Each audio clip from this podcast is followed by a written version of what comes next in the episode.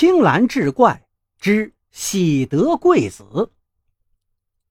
老树湾村有个老光棍叫张富贵，今年五十多岁了，人老实，长得又丑，孤孤单单的活了大半辈子，都半截入土的人了，做梦也没想到，咸鱼也能翻身。突然之间，他的命运竟然发生了翻天覆地的变化。事情的起因是张富贵在村前的池塘边救了一个落水的小孩，活该他走运。若是普通人家的孩子也就罢了，这个孩子的父亲是乡里头红得发紫的人物何老板。别看何老板管的只是乡里的一个私营企业，可是人家神通广大，那可是个吃得开、走得动的大能人。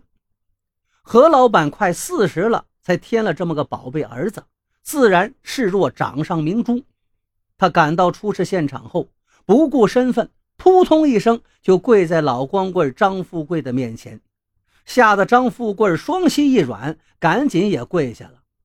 后来何老板来到张富贵家中，塞给张富贵一大笔钱，道：“这是点谢礼，您得收下。”张富贵没有收。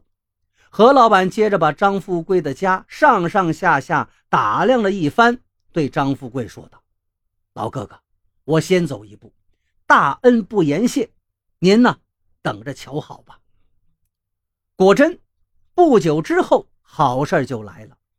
先是张富贵被请到乡政府的礼堂，披红挂彩的坐上了主席台，当上了见义勇为先进个人。接着到了年底。市里又召开见义勇为表彰大会，张富贵又美美的带着大红花坐到了最前排，好事连连，应了又娶媳妇又过年这句老话了。春节前，见义勇为英雄张富贵刚从市里开完表彰大会回到村里，大名鼎鼎的媒婆何三姑就主动找上门来，要把前村的马寡妇说给他。张富贵一听，乐得嘴巴都咧到耳朵根了，傻乎乎的一个劲儿只知道点头。那马寡妇也是孤身一人，两个人心事心办。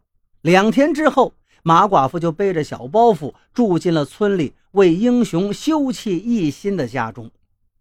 张富贵真可称得上是枯木逢春，老树发新芽，那个欢喜劲儿就甭说了。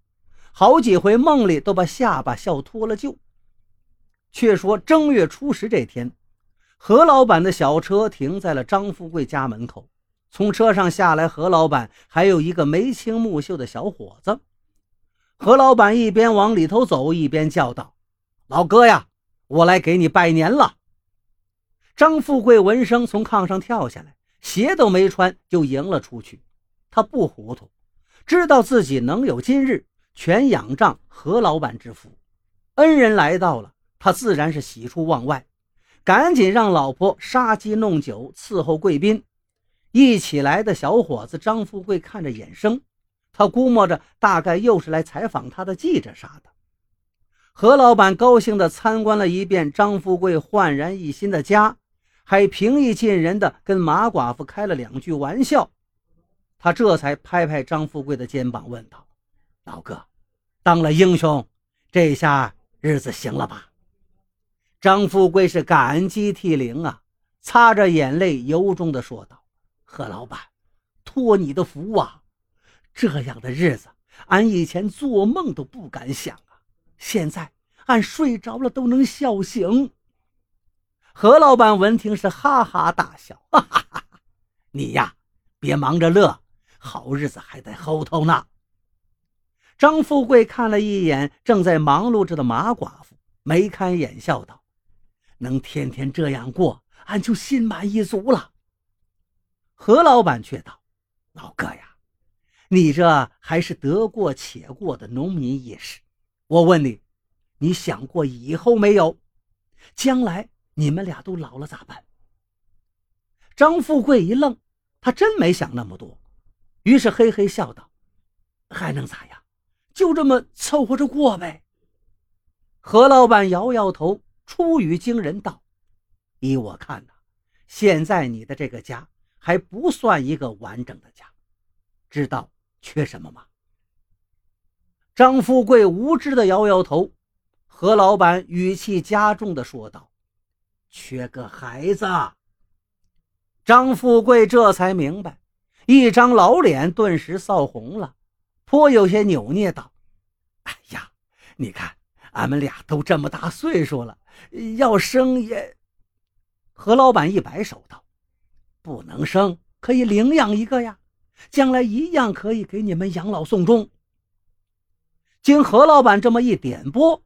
张富贵顿时豁然开朗，感激地说道：“哎呀，谢谢你呀，何老板，您为俺想的真是周到啊。”何老板推心置腹道：“论功，你是英雄，我们乡里应该为你多想想；论私呢，你救了我孩子的命，是我们家的大恩人呐。